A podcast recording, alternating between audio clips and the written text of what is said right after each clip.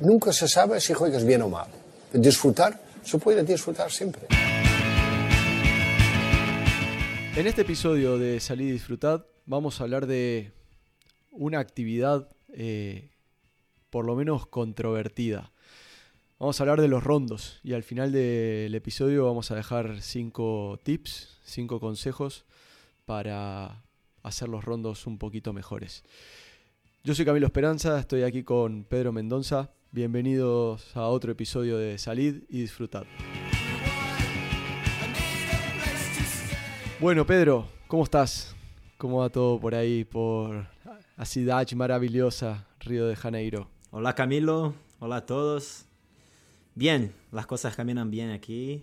Vamos a hablar, vamos a hablar de rondos hoy, ¿sí? Eh, para mí es un tema que tiene, tiene miga, es interesante. Yo te confieso, yo me crié eh, como, como jugador de fútbol en, eh, en Uruguay donde viví hasta los 23 años.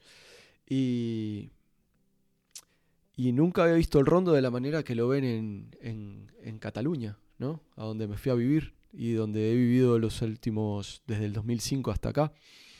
Eh, en Uruguay, y creo que en Brasil pasa algo similar, o al menos en Río de Janeiro, el rondo es una actividad de diversión, es una actividad que en el mejor de los casos, en el mejor de los casos, está contemplada como una actividad para la mejora técnica, ¿no? Y creo que nos estamos perdiendo de cosas. Creo que, nos estábamos perdiendo de cosas, ¿no? Incluso nosotros teníamos, eh, bueno, en, Uruguay lo llamábamos monito, en México lo llamaban torito. Em, no sé, Pedro. Mm, en Cataluña lo ven diferente. Sí, sí. Aquí, aquí en Brasil llamábamos, llamábamos uh, boviño. Boviño. Pero, sí, pero creo que hay otros otros lugares en Brasil que llaman de, manera distinta. Eso, boviño es en, en, Río, ¿no? Por ejemplo, en, en, Portugal llaman meinho. Meinho. ¿Y, ¿Y eso qué significa? Es el meño, e, es como que... Déjame ver cómo explicar. Ah, la, persona que está ahí en, el momento ah, de recuperación está en el medio. Medio, medio. claro. El, medio en, español es medio en portugués. Claro, ¿sabes? claro, claro, claro. Entonces, aquí yo, yo conocí el bobiño, ¿no? cuando era, cuando era joven. Eh, fui jugador de, de futsal por, por, mucho tiempo, ¿no? Desde mis 7 años hasta mis 21. Y, y, claro, antes de eso ya, ya jugaba el bobiño, ¿no? Pero mi, mi, mi visión de, del bobiño era una visión muy lúdica, como, como tú bien, bien, dices, ¿no? Algo más de diversión, de... Totalmente, aparte, aparte eh, es, es, la, típica actividad que cuando los jugadores llegábamos a la cancha, sacábamos una pelota de la bolsa y hasta que el entrenador o el preparador físico, quien sea, nos llamara para empezar a entrenar. Claro, claro. Nos poníamos a hacer un, nos poníamos a hacer un monito, nos poníamos a hacer un rondo. Claro. Es decir, no tenía ni de, ni de lejos eh, un papel preponderante o un papel importante en, el, en, el, en, el, en la sesión de entrenamiento, ¿no? Y eso fue una de las cosas que, bueno, cuando me fui a vivir a Barcelona y empecé a formarme allá como, como entrenador, digamos, desde un punto de vista formal, ¿no? hacer los cursos y todo eso, eh, me llamó mucho la atención. Y cuando empecé a meterme en el, en el mundo del Barça, ¿no? en el universo más relacionado con, el juego de posición y, con todo lo que hay metodológicamente atrás de eso, me, sorprendió mucho. Y me di cuenta de que, claro, el rondo, eh, el rondo, bueno, lo, inventa Laureano Ruiz, ¿no? Allá en los años 70 en, Barcelona, un, señor al que tenemos muchas cosas que, que agradecerle ¿no? Porque junto, creo que junto a, a, es una de las personas que mayor impacto, eh, bueno, y sin duda Paco Seirulo, ¿no? Que mayor impacto ha tenido en, en, en, la forma de que, en la que se ve el juego y, y, la metodología en el Fútbol Club Barcelona y consecuentemente ha tenido un impacto enorme en cómo nosotros vemos el fútbol, cómo vemos eh, desde la perspectiva metodológica el entrenamiento. Eh, fue creado con otra, con otra intención, ¿no? No solamente con la de divertirse y pasar un buen rato. En el rondo conviven muchísimas cosas, muchísimas cosas que después están presentes en el juego. No solamente desde lo socioafectivo, que también, ¿sí? Es decir, no es que ahora el rondo es aburrido y deja de ser divertido, también puede ser divertido el rondo, pero sino también tiene unas implicaciones eh, a nivel de conceptos mucho más rico que como nosotros lo vivíamos el rondo. Claro, conmigo, conmigo pasó lo mismo, ¿sabes? Ah, creo que la primera vez que tuve contacto con, con, con, lo que es el rondo, ¿no? Fue en la FCB Escola, eh, la actual Barça Academy, donde pude conocerte también, ¿no? Pero antes de eso era algo mucho de diversión, de pasar un buen rato ahí y todo, pero nada, ni era algo como que hacía parte del entrenamiento, ¿sabes? Claro. Ni veíamos de esa manera, veíamos como algo que estábamos ahí para divertirnos y, nada más.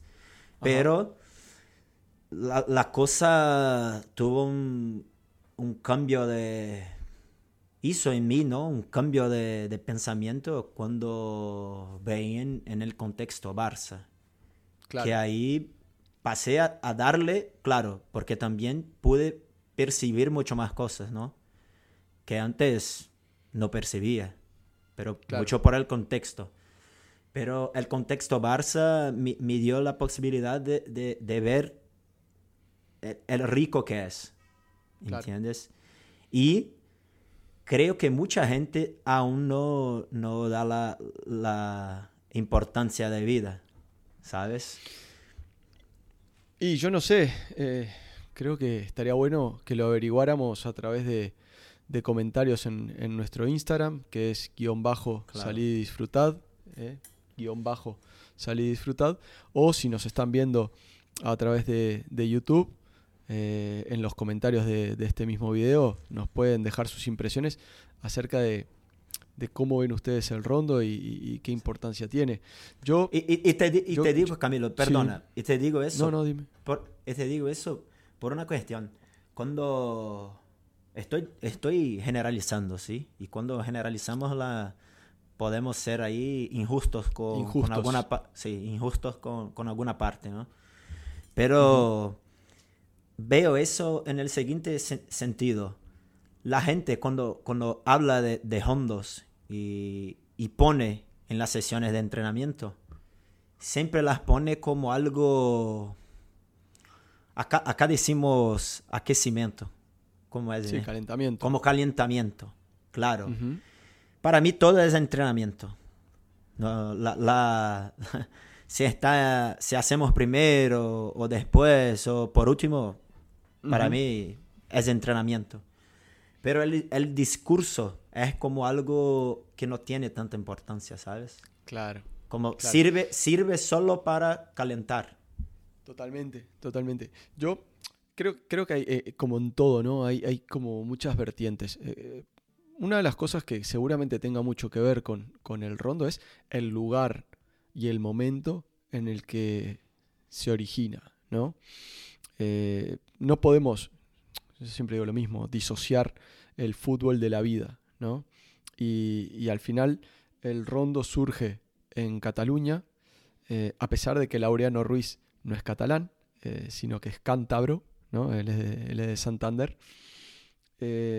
no podemos disociar el rondo de la vida y, y, y el Barça juega de una manera determinada y entrena de una manera determinada porque está ubicado en un lugar determinado que tiene una cultura determinada, ¿no? La cultura catalana tiene mucho que ver con, con, con la solidaridad, con el reparto de, con el reparto de esfuerzos, y eso pasa por, en el fútbol, compartir unos espacios, que al final el fútbol es un juego social, compartir unos espacios y, y, compartir el balón, ¿no? Que eso tiene, tiene muchísimo que ver con, con cómo, eh, con alguna de las ideas que están vinculadas o alrededor de lo que vendría siendo el juego de posición, juego de ubicación, o como lo llaman en el Barça simplemente, nuestro juego. Eh, y después me parece que, es importante eh, entender que, que, nosotros como entrenadores, al final lo que hacemos es generar contextos.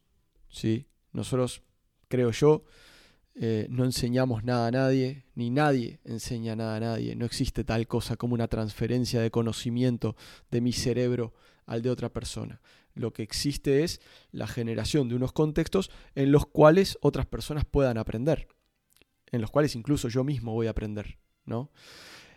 El rondo, por sus características, promueve una serie de comportamientos y no, y no promueve la aparición de otros. ¿sí? Si vos querés generar una actividad en la que haya progresión a través del espacio, ¿no? Y terminar con un tiro, al arco, no, vas a hacer un rondo, seguramente, ¿no? metodología, en periodización táctica, lo llamarían principio de, propensiones. En un determinado contexto van a pasar un determinado tipo de cosas, ¿no? Creo que el rondo, por la simpleza del contexto que promueve y por las características del espacio y de las circunstancias genera que aparezcan un determinado tipo de relaciones entre los jugadores, genera que aparezcan un determinado tipo de relaciones con el balón y con la oposición. Y te da una serie de cosas y no te da otras. Pretender que haya una forma didáctica o un tipo de actividad que te dé todo eh, no tiene sentido. Claro, pero. No, no, no, existe eso en, en, entrenamiento, porque incluso vos me decís, en el 11 contra 11 está todo. Bueno, está todo, pero no está en, la medida en la que a lo mejor yo quiero que pasen determinadas cosas. De ahí es que el principio de propensiones cobra un sentido en el proceso de entrenamiento. Claro, claro. Si, si no fuese eso, haríamos solo 11 contra 11 y, ya está, ¿no? Por eso para mí, para mí es una explicación que no hace mucho sentido, ¿sabes? Porque claro, cuando entrenamos, como tú bien dices, ¿no? No, podemos entrenar todo de una sola vez.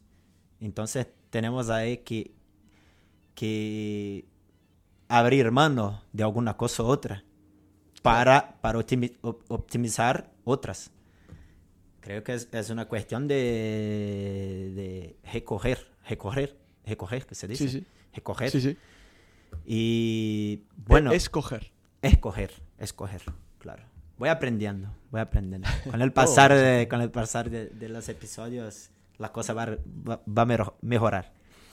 Pero, pero bueno, creo que, creo que es eso. Y, y, para, y para cerrar el episodio, ¿no?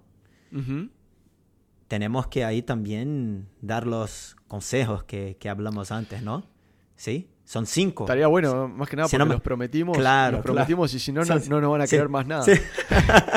si no me equivoco, son cinco, ¿no? Esto, esto es como en el vestuario, Pedro. si decís que vas a hacer una cosa y no la haces, no te creen más nada y ya estás muerto. Ahí perdemos al grupo, ¿no? perdemos la credibilidad. Claro, claro, claro. Entonces, vamos allá. Ah, claro que tenemos mucho más. Creo que las posibilidades del rondo son infinitas, ¿no? Pero hablando antes del, del, del principio del, del, episodio y todo, escogemos cinco. ¿Cuáles son esos? ¿No? Dale. El primero, la orientación corporal, ¿no? Y, y, y, claro, van a ver que todos ellos están conectados unos con los otros. Ah, el primero, orientación corporal, ¿ok?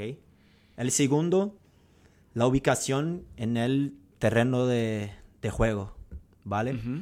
Ah, La El ubicación del, jugador. Vale, digamos. claro, claro. No la ubicación del rondo en sí, No, sino no, la no, no, ubicación del jugador. del- de cada jugador, eh, el Perfecto. espacio que ocupan dentro del rondo. Vale, perfecto. En, en relación a, a todo, ¿no? A los otros jugadores, a la pelota y todo.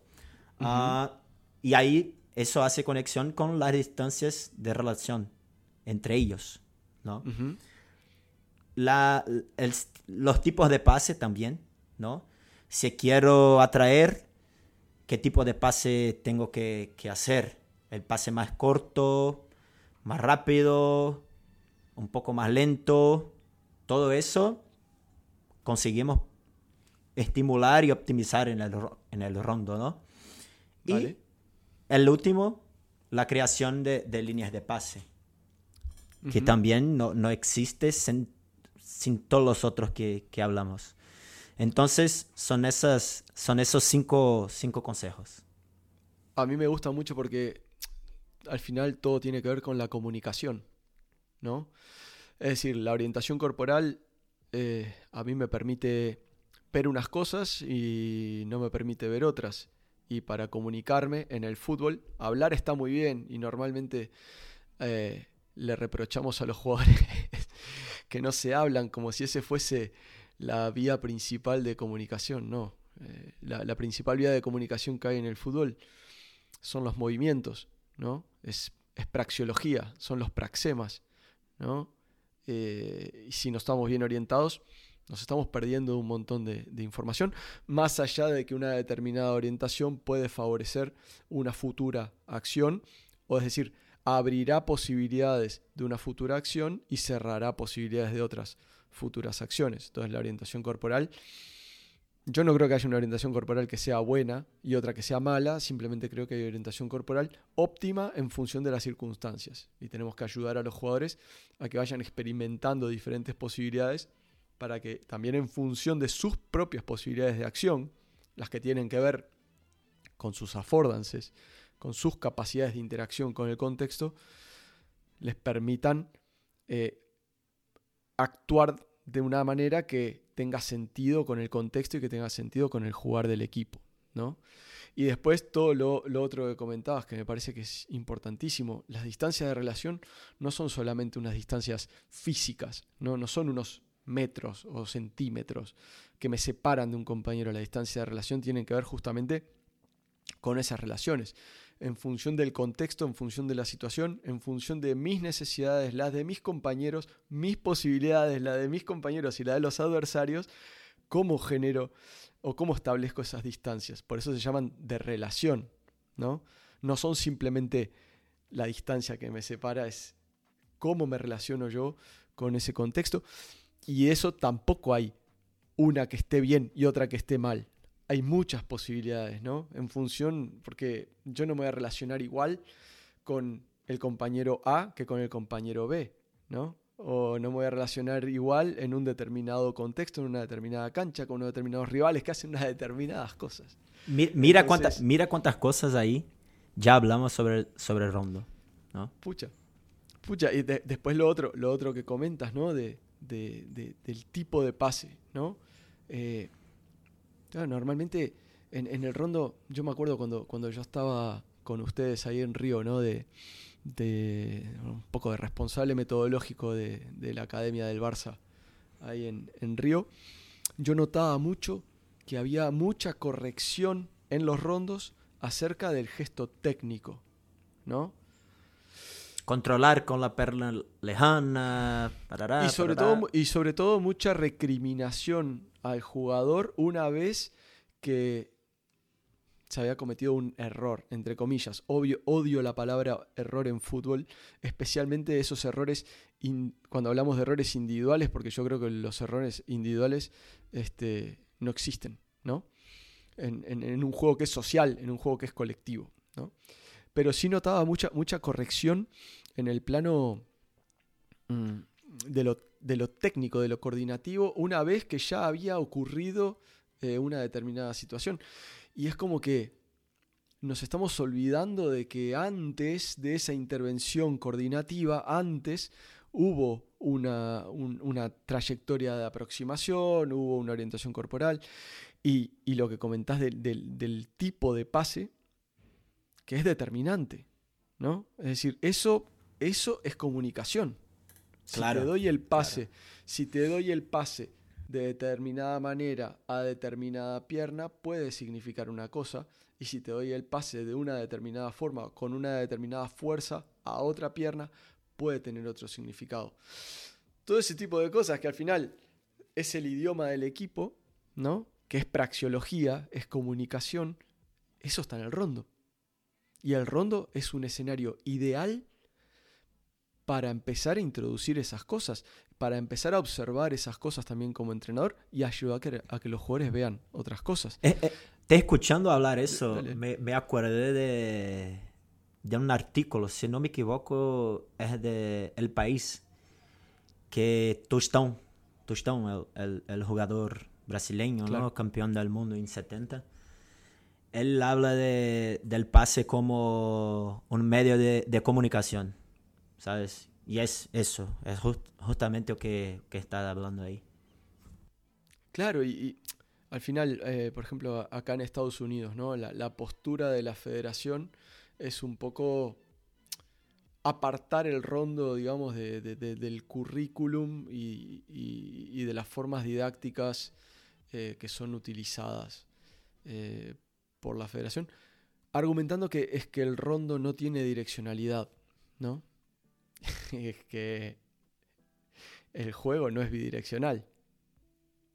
Por más que, los arcos o las porterías estén una a cada extremo de- de- del espacio de juego, el juego no es bidireccional.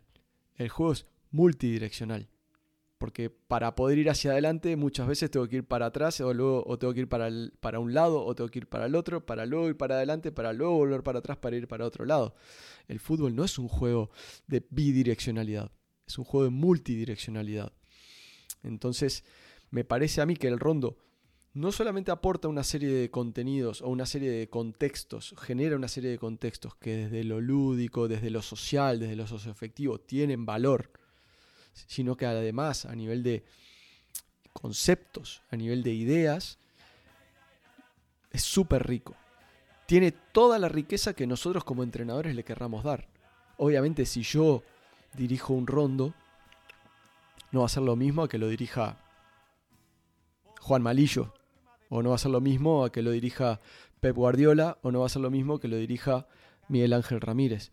Ellos van a ver cosas que yo no veo y probablemente en algún caso puede darse la circunstancia de que tú o yo veamos cosas que ellos no ven, lo cual no necesariamente es bueno. Sí, sí, sí. puede, puede ser que ellos no ven esas cosas porque son una tontería o porque no tienen importancia y yo le estoy otorgando importancia. A lo que voy es que el rondo para mí tiene un valor pedagógico y tiene un valor desde lo metodológico y tiene un valor conceptual altísimo que tiene que ver con lo que yo como entrenador sea capaz de ver. Claro. Hay gente que, es como dice Juan Malillo, eh, en un rondo hay gente que se preocupa por los de adentro para que salgan rápido. Yo me preocupo por los de afuera para que no entren nunca. Todo depende de la perspectiva con la, con la cual veamos las cosas y todo depende de lo que nosotros seamos capaces de ver. Totalmente de acuerdo, Camilo. Totalmente de acuerdo. Bueno, Pedro, si te parece, vamos dejando este episodio que una vez más dijimos que iba a ser corto y no lo fue. Así que no me quiero ir sin antes agradecerles por estar de- del otro lado, por pedirles que interactúen con nosotros, que para nosotros es importantísimo. Nosotros hacemos este podcast porque lo disfrutamos, porque nos gusta mucho poder conversar, tener la oportunidad de encontrarnos semanalmente Pedro y yo, pero sobre todo de encontrarnos con todos ustedes. Así que nos pueden escribir en arroba guion bajo salid y disfrutad en Instagram o si están viendo este video, este podcast a través de YouTube, nos pueden dejar comentarios abajo. Eh, nosotros no tenemos tantos comentarios, así que realmente los vemos todos. Vamos a ser sinceros, Pedro, no, no vamos a engañar a nadie. Entonces, to- vemos todos los comentarios y si nos quieren escribir eh, o contactar con nosotros personalmente, este, yo en Instagram estoy como Camilo Esperanza, con ese al principio y Z. Y tú, Pedro, Ah, ¿Cómo se dice? Underline. guion bajo. Guión bajo. Pedroma. Pedroma. Famoso, famoso Pedroma. Así que nada, esperamos las interacciones, esperamos los comentarios, nos encanta leerlos, nos encanta escuchar sugerencias y, y, que nos puteen un poco de vez en cuando también, no pasa nada, somos entrenadores de fútbol, estamos acostumbrados a que todo el mundo opine de nuestro trabajo y que todo el mundo nos putee, así que encantados de la vida. Un abrazo grande y nos vemos en el próximo Salir Disfrutar. Muchas gracias. Un abrazo.